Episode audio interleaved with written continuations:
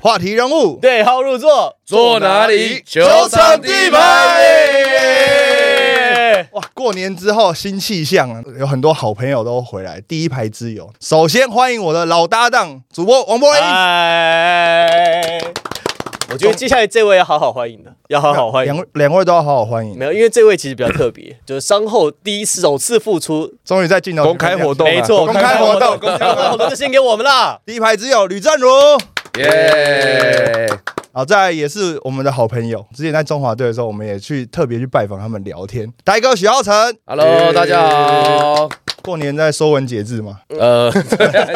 许道大我是师就现在，你知道现在教练真的不好当啊，就是除了训练之外，你还要帮忙求人行销，还要说文解字，那真的什么东西都要样样精通啊。好，所以我觉得这集的主题就蛮有趣的，就是因为在过年的最后一天的时候，哇，这真的就是是就是情人节当情人天节当分天手，直接当分手最狠的那一种， 最狠的那一种，分手还可以当朋友吗？不行， 不 一定，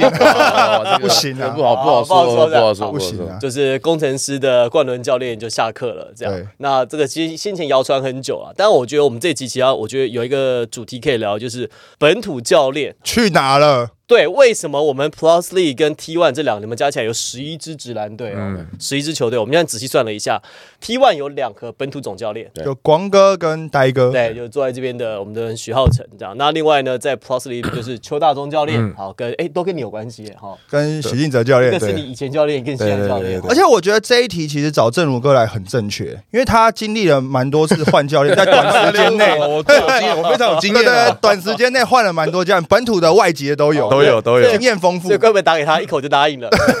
哦，这个主题完全是为了我嘛。设计的。哎，那你现在那个脚这样子啊，，对啊，复健怎样？跟大家报个平安吧。基本上没什么太大的问题，就是现在在走复健的过程嘛。那前几天也去安排了物理治疗师，那有去做了一些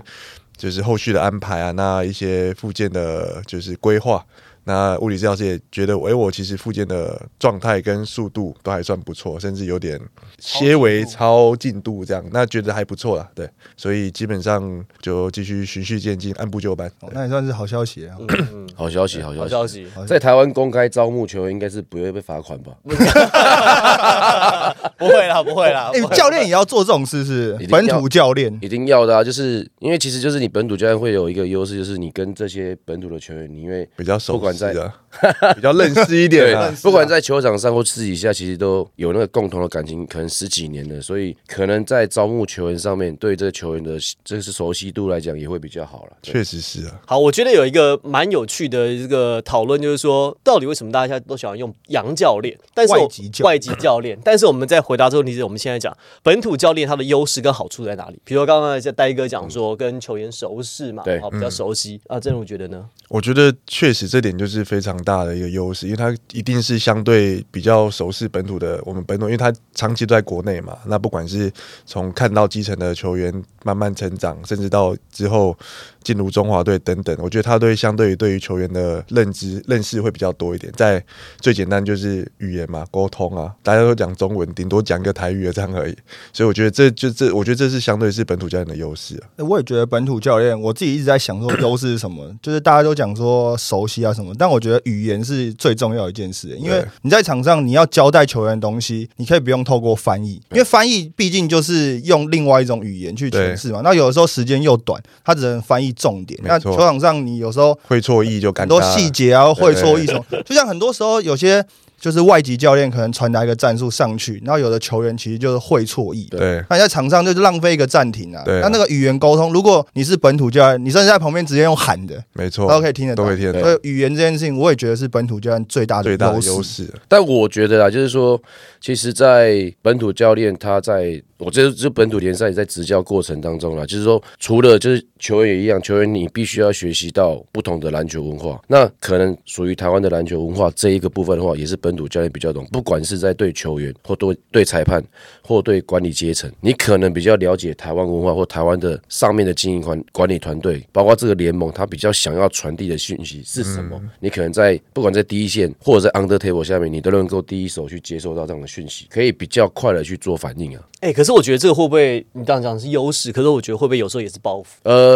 我就觉得你要看你要怎么去转换这个东西，就是说，呃，我觉得台湾现在两个联盟也请了很多的外籍教练，不管是美国的，包括我们现在有塞尔维亚的，嗯，然后还有奥地利的。我觉得这是不同国家不同的篮球文化。那汤子其实对于我们本土教练来讲，就是一个呃篮球文化的一个冲击，我们可以去吸收他们的一个东西。所以我觉得是包袱，但也是一种你可以成长的一个动力。啊呃，我记得许晋哲教练在之前有一次赛后记者会的时候，那时候是刚好官宣寇许秋来去钢铁人嗯嘛，然后那时候他就在记者会的时候讲说，就是很高兴本土的，就是有很多本土教练加入一起竞争。他说，其实球员要跟洋将竞争这个位置，其实本土教练也是，就是是你要跟外籍的教练去竞争，比如说你的你们有优势，然后去把这个位置拿到。他说他也很乐见这样子的竞争出现啊呢、我个人认为，就像许教练讲的，这本来就是一个互相的竞争嘛。那戴哥也讲，这其实可以互相的学习，因为我们本土教练也一定，或者是我们属于台湾的系统，一定也会有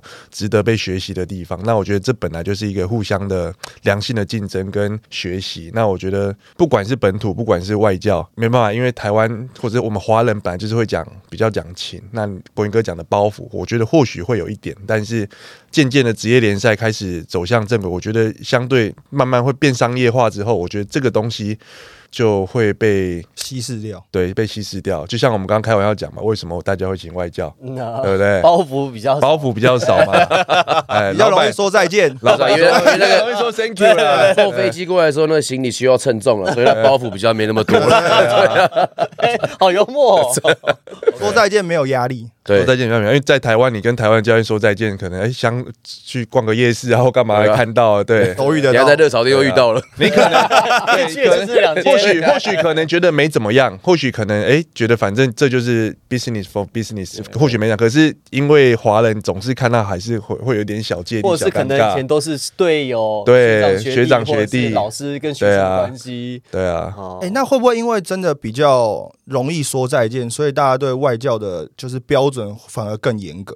因为因为反正我怎么样，你就是再见嘛，所以我就很容易跟你定一个很高的标准。啊，我我我们这样讲，那外教通常要下课，是不是就是战绩不好？还是说你们就就你们碰过的，除了战绩不好之外，外教下课还有什么原因？有没有可能说，比如真的是因为有更好的球队被挖走了，对对啊对像像我对们对你们队嘛？对，哦像我们的教练就是因为他被 NBA 球队再重新再招募回去，所以旅台就是神，对，对这就是对所以下一个看到就是你在台湾执教，戴哥就上位了。对对，我我去先先从助理教练开始当起，哦对对。但我是觉得刚才这个会问题就是说，呃，总教练会下课不一定是他的战绩，就是要看这个球队他需要这个教练来建立这个球队什么东西。如果假如这个球队他是一个冠军级别的教练的话，他可能就是需要你马上要有战绩能够往上，甚至拿到冠军。但是如果你是一个非常年轻的球队的话，他可能是需要这个教练来建立起属于他们可能美国篮球文化的系统，或是欧洲篮球的一个系统，而是要把这个系统建立起来之后，或许他在交给下一任的总教练的时候，那这个球队的文化系统就出来了。所以我觉得就是要看呃球队经营的方方式跟模式，跟这个教练有没有在开季前就先讲好了。对，哎、那大家都讲说外籍教练没有那种大小牌之分，因为他来球员也不认识嘛，所以他就是完全凭场上的实力决定用人。你们认同这句话吗？我认同这些，我觉得一半一半呢、因为我讲句坦白的，其实对我遇过蛮多外教的嘛，哎 但对对，你说，而且你说没有重点是短时间内遇过蛮多的，我觉得凭凭实力说话，我觉得这点绝对没有错。一定因为你要上场去比赛，本来就是有能力的，可能你可以分担多一点的时间，打比较多的场，多久多的时间嘛。那当然，外教确实一开始来或许不太熟悉台湾的球员，所以他只能就是用练习来评断说哦我要让谁上场。但是大家也常讲嘛，有些球员就是比赛型球员，有些球员就是练习型球员。他可能练习的时候还好，但是他就是很会打比赛。那渐渐，但教练还是会哦选择我觉得希望想要打比赛的那个。那你说，如果说只是本土教练，确实，因为我们本来就已经熟识，这个人可以干嘛，我就都知道。那我当然比赛我就会用谁嘛，因为我其实我们外教也常，我觉得不是球队，我们球队而已，任何球队也都有，就是只会用八八九个人啊。所以你要说外教是哦，觉得他不会分大小牌，我觉得也不能这样讲。那总是要有一点时间去磨合，他知道说比赛我到底要用谁，他是可以帮我赢球的。因为我觉得外教来，除了就是面对自己球队的球员，他没有那么熟悉之外，你面对对手的球员也会没有那么熟悉，所以你在一开始在做一些比赛的设定上面，有时候会跟你想象的有一些出入。比如说某一场比赛的时候呢，就是对上钢铁，那时候正如哥还在打的时候。然后呢，那个外教呢就觉得说，没关系，我们就照正常守。可是正如哥，因为毕竟就是在全台湾的球迷啊，跟一些本土的教练的眼中，他就是一个顶级的射手，就是不能放，不能放。那万一这样，你就觉得没关系啊，就被射这爆不，是今年开季的，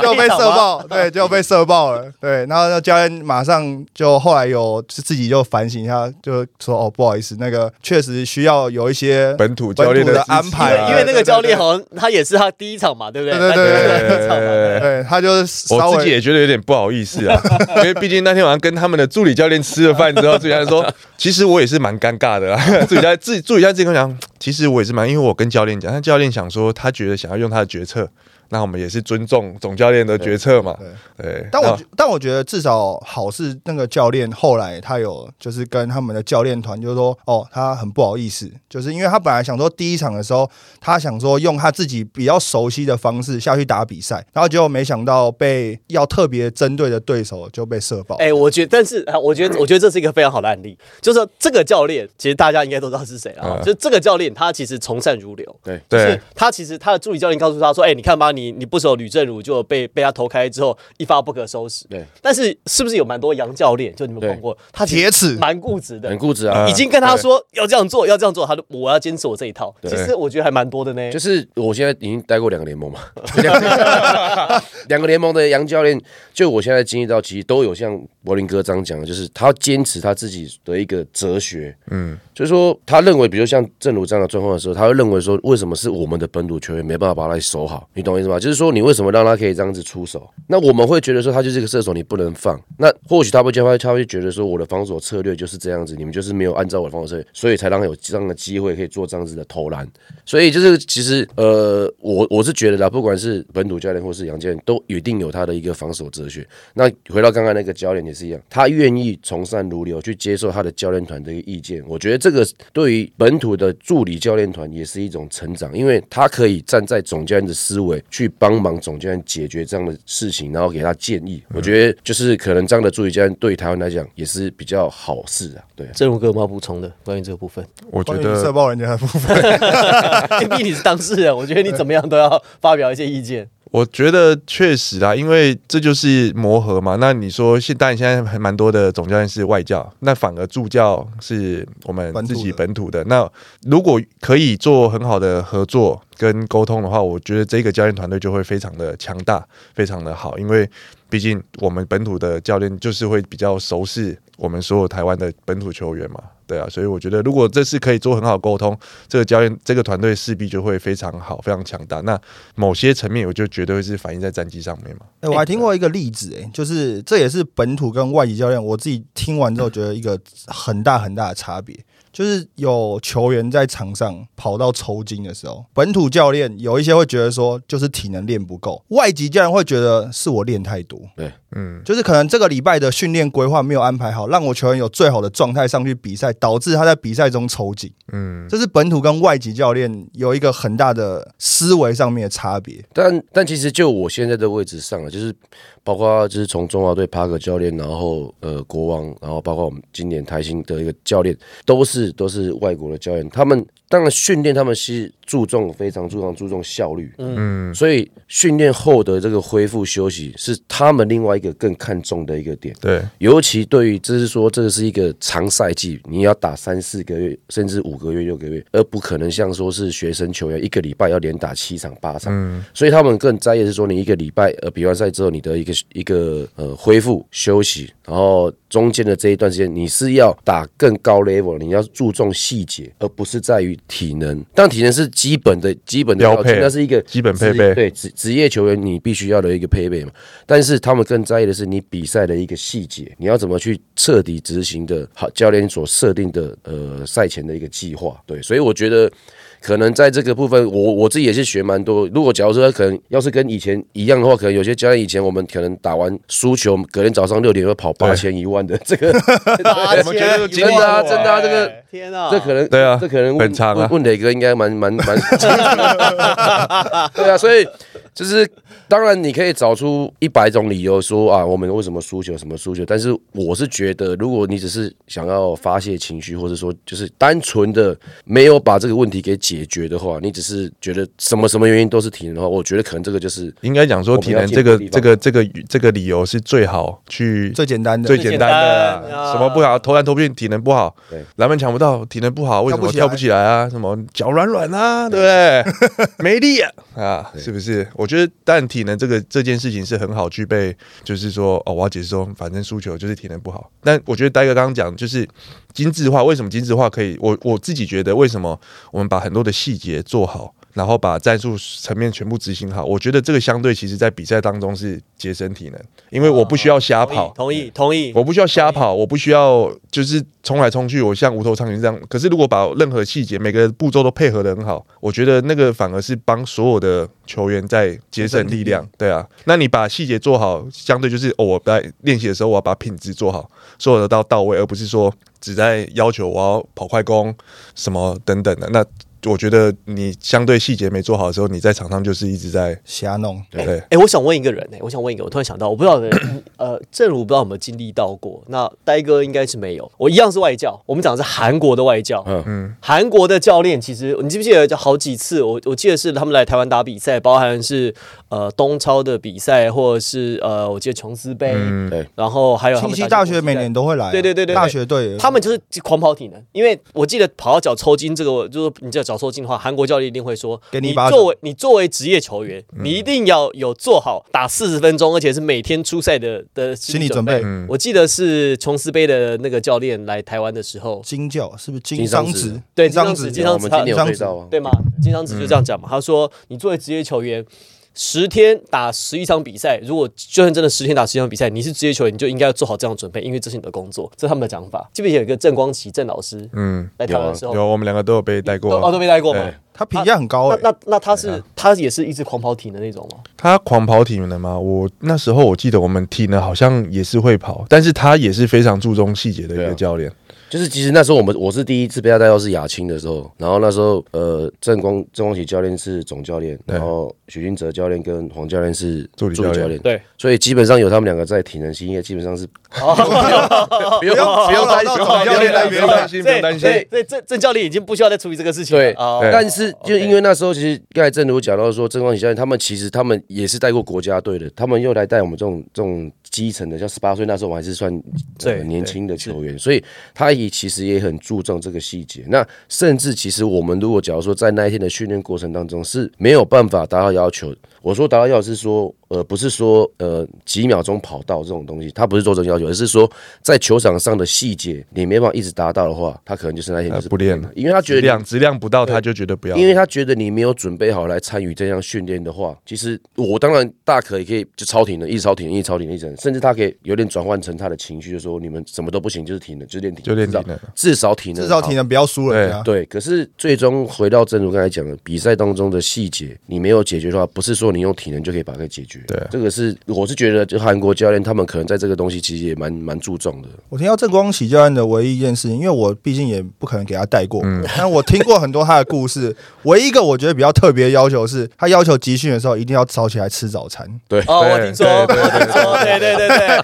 每天早上都起来吃早对餐，对，一定要吃早餐。然后因为韩国教练嘛，那其实很多就是韩国的教练他们都很注重礼貌，所以。进到那个，比如说住饭店的时候，进去的时候还要跟教练先敬对礼，打招敬呼礼完之后才因为去。他六点他就会坐在那边等了。所以你六点你不能自站在那己边他会默默吃到的十点，对对他就开始算说谁有下来，谁有谁对没下来。所以你不能自己默默进去吃，吃完就走了，你要给他看到敬礼，然后你对进去吃什么他不管你，可是对一定要来吃早餐。对，对真的一定要。一定要我不知道，我不知道有一次我们在中华队在在那个北投集训的时候，我不知道郑如那一次有没有。嗯，就是有一次也是那个郑教练带，然后他一直在那个北北投那个下面机场嘛，那个啊北基那边嘛，对对对，然后下面下面下来吃，就是他吃早餐嘛，就是他觉得吃早餐很重要，很重要不管你有没有吃多少，一定要下来吃。可是就是有一次，就是刚才杰哥有讲了嘛，之前在的节目上有讲，他说有时候可能早上会比较睡晚，睡晚一点对， 所以他我就今天请龙哥上去问他说他怎么没有下来吃吃早餐。嗯，那杰哥说啊哇，可能就今天不想吃。那龙哥去跟那个郑教练报告，郑郑教练那天早上就不练球了，啊，就就就这个吃早餐就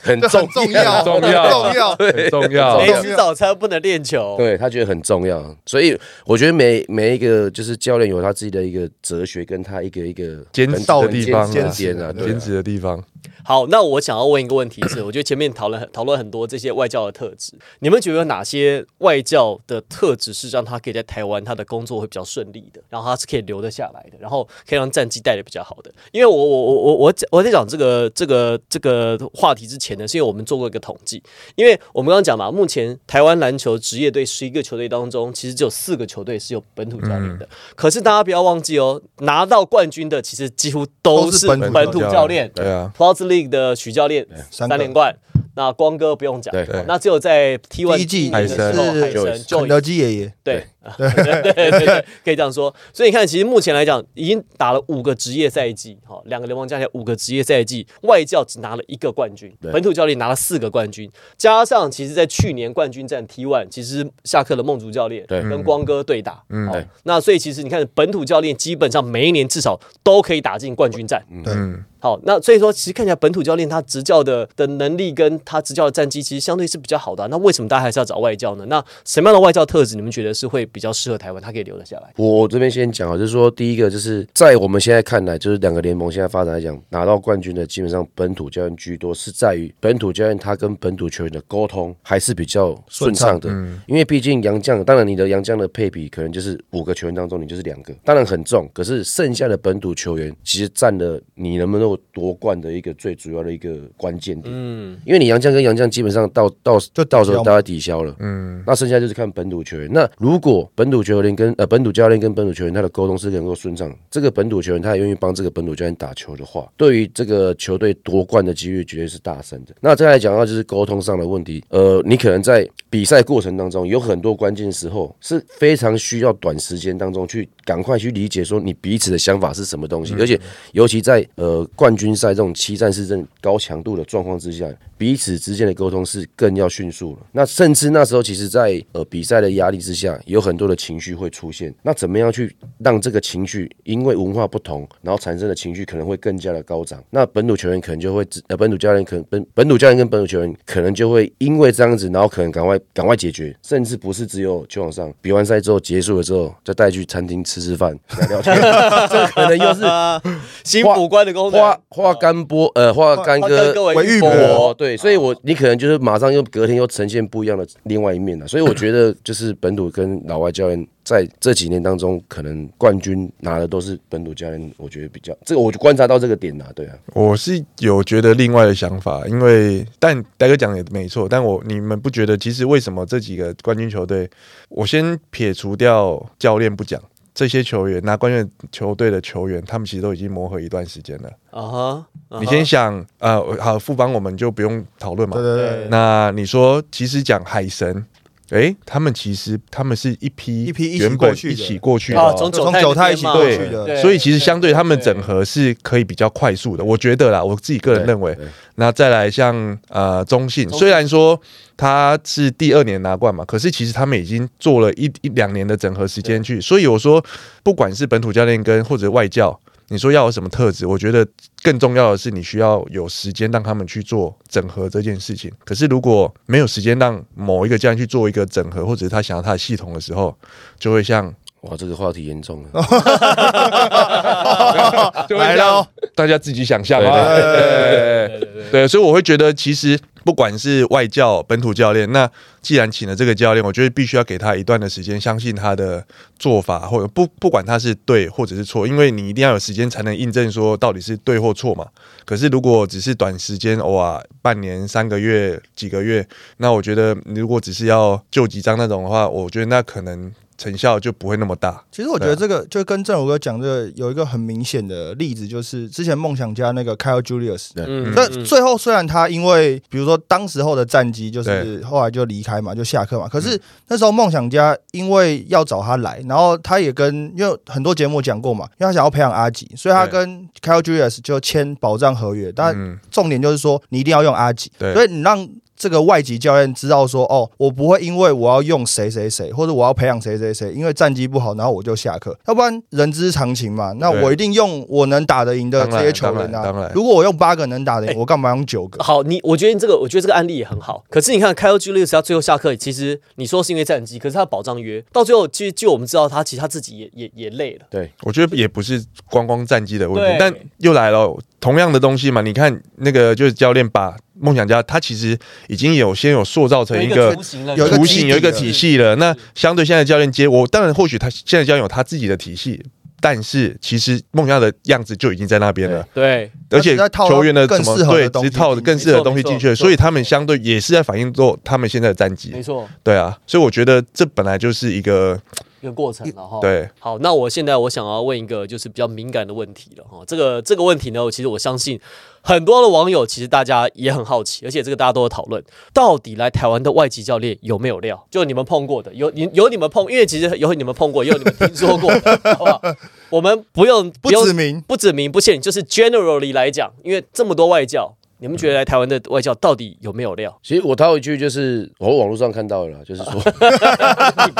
还是你梦到，还是你想到的？啊，就是如果你要看球员天赋的话，你就要去看美国篮球；如果你要看篮球战战嗯术文化的话，对你就要看欧洲篮球。嗯，所以我觉得这个也蛮适用在于篮球教练上面。哦吼，对，就是我我不是说美国的教练就是比较，而是他们学习到他们都通常都是呃 NBA 式的一个文化，就以就是体一能对为一、主一对一、以体能能为主。应该讲说，因为他们带的球员，他们的个人条件能力对就长那样嘛对，所以就是以很好基本一对一个人个人单打为主，所有的战术，呃，不管是进攻战术或是防守体系，基本上都是以这样子为主。嗯但是你接触到欧洲的教练的时候，他们都是比较跟我们比较类似，但是他们跟我们比较类似是，呃，他们比较注重团队的合作，但是他们体型又更大，嗯，那我们又比较矮小一点。台以台湾的球员来讲的话，我们可能要是要往亚洲、日本这样的模式跟欧洲这样的教、呃、模式如果再结合接的话，可能对台篮球也有比那较听起来我们蛮适合找日本的教练啊。可是日本，可是日本的国家队是找欧洲教练啊。对。对啊，对，所以找所欧洲以教练嘛所以我说，其实台湾的台湾的外国教练一定也有料的，也有一定只是来只是来来来逛逛的来来过过过过水过，然后经历。那经历过比较多教练的话，那可能就要问一下正如 了。没关系，反正有些不指名对，不指 名，不指名嘛我觉得都很有 料啊。 没有，就像我觉得我刚刚讲的，就是呃，每个教练一定他有他的好处或坏处，因为像我大哥讲，我也有欧洲的教练，也有美国 教练，都有各式各样的。那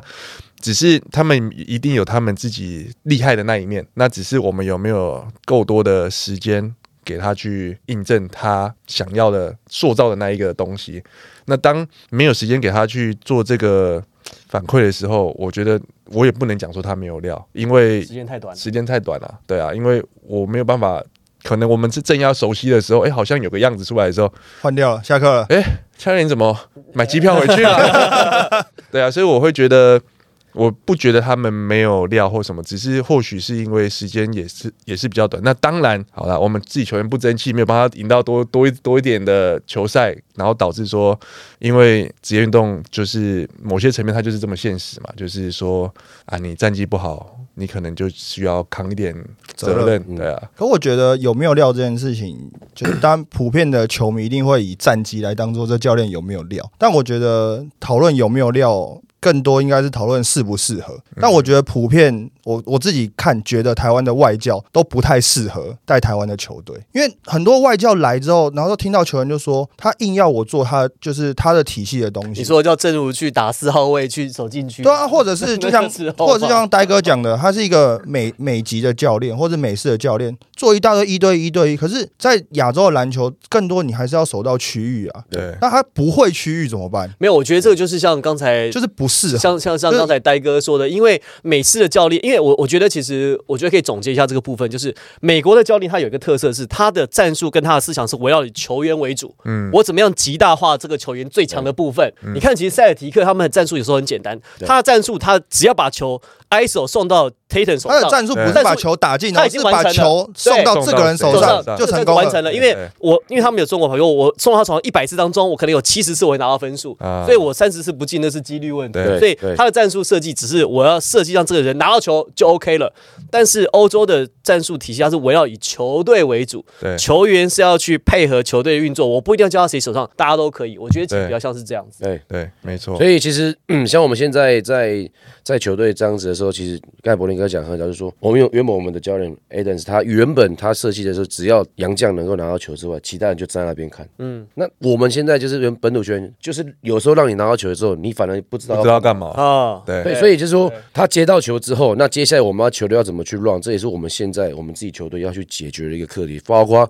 很多球队他外籍教练来执教之后，本土球员要去适应的一个问题。球接到球之后，我要怎么走下一步？好，那我觉得呢，外教的部分呢，其实我们有很多的讨论。那接下来节目的后半段呢，我想要来这个聊一下，有一个比较有趣的话题是，因为现在都是外教为主嘛，好，嗯那大家有讲到请外教的好处，现在说是容易 thank you 嘛，没有人情包袱嘛，没有压力嘛， 啊对没 有再见压力那其实应该，我觉得大家都蛮清楚的。好分手 了。好分手，对对，比较不尴尬。好，但是呢，那本土教练下一个大家觉得有没有机会谁会上来？因为我们要统计一个事情是，事实上呢，在 Plus 的第三季的时候，下半季曾经哦，那时候一度 Plus 里有四个球队是本土教练，曾经一度啊、哦，当时许哥嘛哈、然后这个工程师的冠伦冠伦教练，然后梦想家当时是赖柏林带对带教练嘛，啊龙哥嘛，龙哥哦所以当时是最多的哦，曾经有四个叫本土教练，盛况啊，这是最多的时候。好，那大家有没有觉得下一个有可能？好，就是在接下来，不论是站上职业队的教练不，算 SBO 哈，就是 T One 跟跟跟 Plus League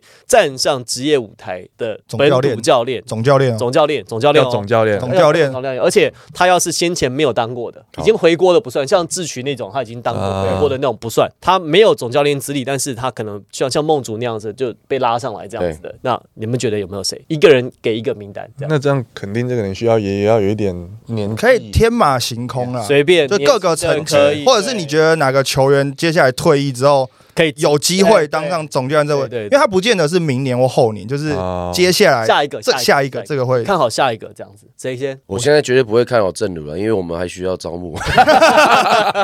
对，你现在如果要明年马上转教练的话，我们就没办法那个，对不对？他我先因为他现在没有在讲明年，他说之后、啊就啊，之后之后哦，或者是这样子啊，你你你看好下一个哪一个教练他可以当职业队总教练，或者是你们觉得就是呃哪一个就在接下来几年之内他蛮有潜力、蛮有机会的这那样。大先不不管他个那人，大，哥们，你先想，因为我有一个名字。好，你先。然后这个人，我觉得他是我很希望他能够当成职业队的教练。 OK 那我也想看到 OK，马姐马怡红，哦，因为我一直觉得他也是球员出身的，而且普遍来讲，带职业队的都是比如说男生的体系出来的。然后啊我觉得有一个女生的总教练，可能会给一支职业球队带来一些不同的文化。因为如果讲说都是一些文化的建立的话，我觉得如果用一个女生来当做职业队的教练，也蛮有话题的。而且现在职业队都很需要话题嘛。嗯，所以我觉得马姐马怡红如果能站上职业队当教练，我自己是蛮希望看到的。这个我可以，我不知道可不可以帮他爆个料，就是他其实差一点有机会，在今年先先，哎，你们有听说吧？哦我没有没有，没有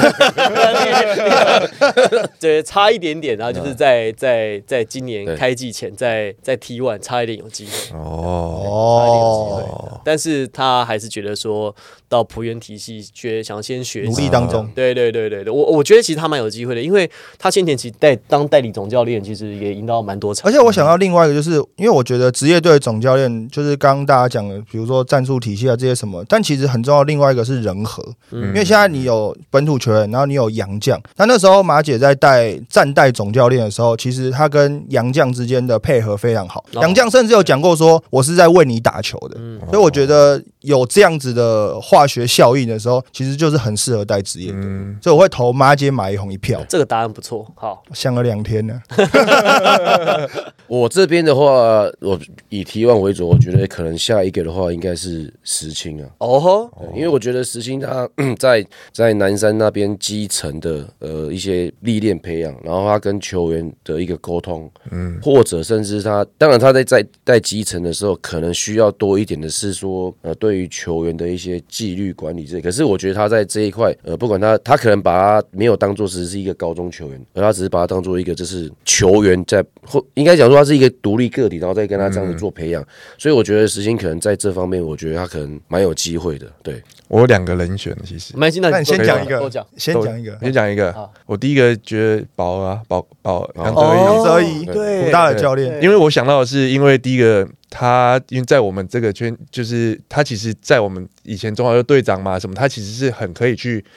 讲那个辈分，他也是有。那你说他教练，他也其实也当了蛮久的教练而。他也是今年中华队的助理教练嘛，就上一次那个对所以亚运我会觉得亚运的说助理教练某些层面来讲，我觉得他在本土教练里面，他有绝对的优势。那他也有他自己的很好的战术的素养跟教练的素养，所以我觉得第一个，我觉得他是 OK 的。那你说下一个，我会觉得是邱奇乙邱哥，想哦，不到吧？台因为现在在台原，嗯他在台，因为台因为教其练实我跟他很好，那那在之前我也曾经问他说，要想不想说，他确实有这个想法，但因为碍于一些因素嘛，嗯那他也认，因为我知道他是一个非常非常认真的教练，就像他过年那时候来我家，然后我们在玩的时候，他还在那边剪影剪片，影片、下载影片什么，然后他就说哦，因为他之后，因为他们现在比赛是每个礼拜都要打嘛，对，三连战，所以他就是反正他就是要赶快要把影片处理好，然后什么样的？我觉得他是相对他是一个非常认真的教练，因为在之前玉龙的时候他也当过教练嘛，对执行教练什么的对，我就觉得他其实非常认真，而且他也就是素养或什么，我觉得 OK。但因为他当时候可能大家会觉得啊，他脾气比较火爆啊，或什么，但我觉得这这东西版就是会慢慢的一直磨啊什么，更何况现在带女他啊。带女篮我觉得有，我觉得他现在变好温柔。哦他在台原有那个对有 很多啊， 对哎啊，所以我会觉得说，其实这版就是一个磨练，然后那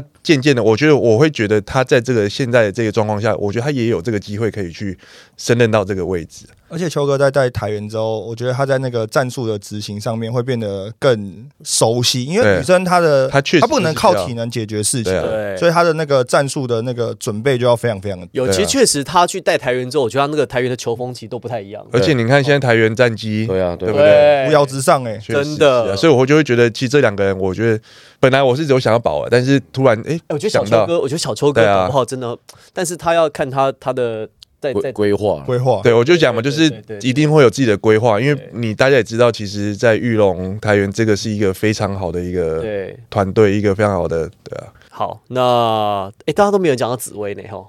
没有啊，就想说大家都一直在点名他，我们就不点了。啊哦，那倒也是，因为我的答案也不是 他。哦，对，因为他本身他当然他的他的意愿没有那么强了，他还是想要待嗯在学校基层为主。但是大家都觉得他很适合。那我有一个人选，其实这个可能是比较少被讨论到，但我觉得这个人蛮有潜力的，可是可能还需要一点时间。我觉得其实台艺大的小葛，对对葛继豪，我觉得他蛮我刚刚也有想你过刚他，刚想到吗？对，，我觉得小葛很适合。其实他从胡伟，然后在台一这几年，我看他的整个想法跟他的整个概念，我觉得他是有这个潜力的。但是他可能还需要一点时间去，首先他可能要在 UBA 先打出一些成绩，嗯，然后他手下可能要累积足够的基层的球员对，他的牌要够多对，他就可以跳出来。我觉得他蛮适合的。其实我刚才觉得，就是刚才谈到的话题的时候，就是我们不管是本土的教练，因为我觉得很多很多乡民在讲说啊，台湾的本土教练都不学习啊，不进修啊，不干嘛干嘛。可是我觉得真的也要，我这个我自己也要为我们自己年轻的教练去跳出来说一声话，就是说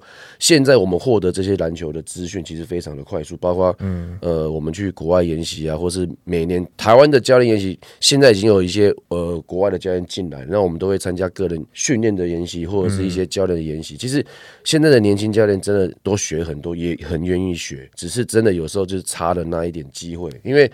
当然，我们回到职业的以战绩为考量，杨教练最好是可以说就本土就回到我刚刚说再见讲的，对对需对要对那你愿不愿意给这些球团愿意给你对时间去因为印给证你本土的这些事教练去情。证明一些东西，或许他在战绩上面并不一定会如你所愿，但是我是觉得我们本土教练只要能够有这样的经历的话，或这样的经经验，或者是这样子的一个机会，那我嗯觉得都可以表现的不错了。然后那诶你说什么？欸我本来只想问呆哥，那时候一胜十九败，是不是真的给你很多经验？你就问啊，呃，当然啦、就是。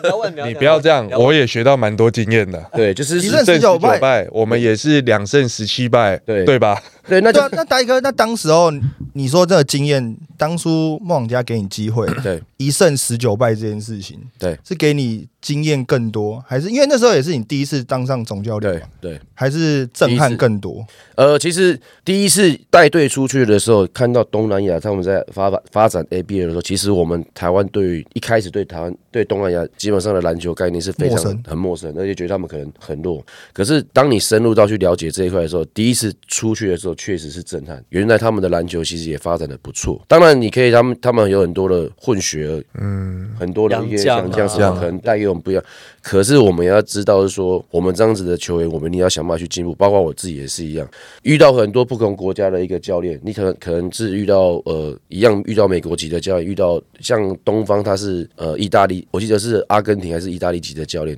他们的篮球文化就是不一样。那我从中也可以学习到。那再来就是说，你在这个组队过程当中，当然你的败场很多，你要在怎么在这个二十场当中败场多的时候，你要怎么一直去鼓励球员，而且你并不就是不能把情绪发泄在他们身上，因为他们能球员的能力基本上就是在那个地方，天花板就那个地方，你就把他敲破了他，他也不能长。对，对，所以你说怎么样让他这个团队的和谐性，而且你这场输了之后，你马上要飞下个地方再比赛，所以我觉得，呃，在那个地方就是当然败场很多，负面情绪也比较多，可是你要怎样赶快转化成正面能量，然后去面对到下一个挑战，我觉得也是学了很多啊了。所以快，所以今年看起来比较优啊，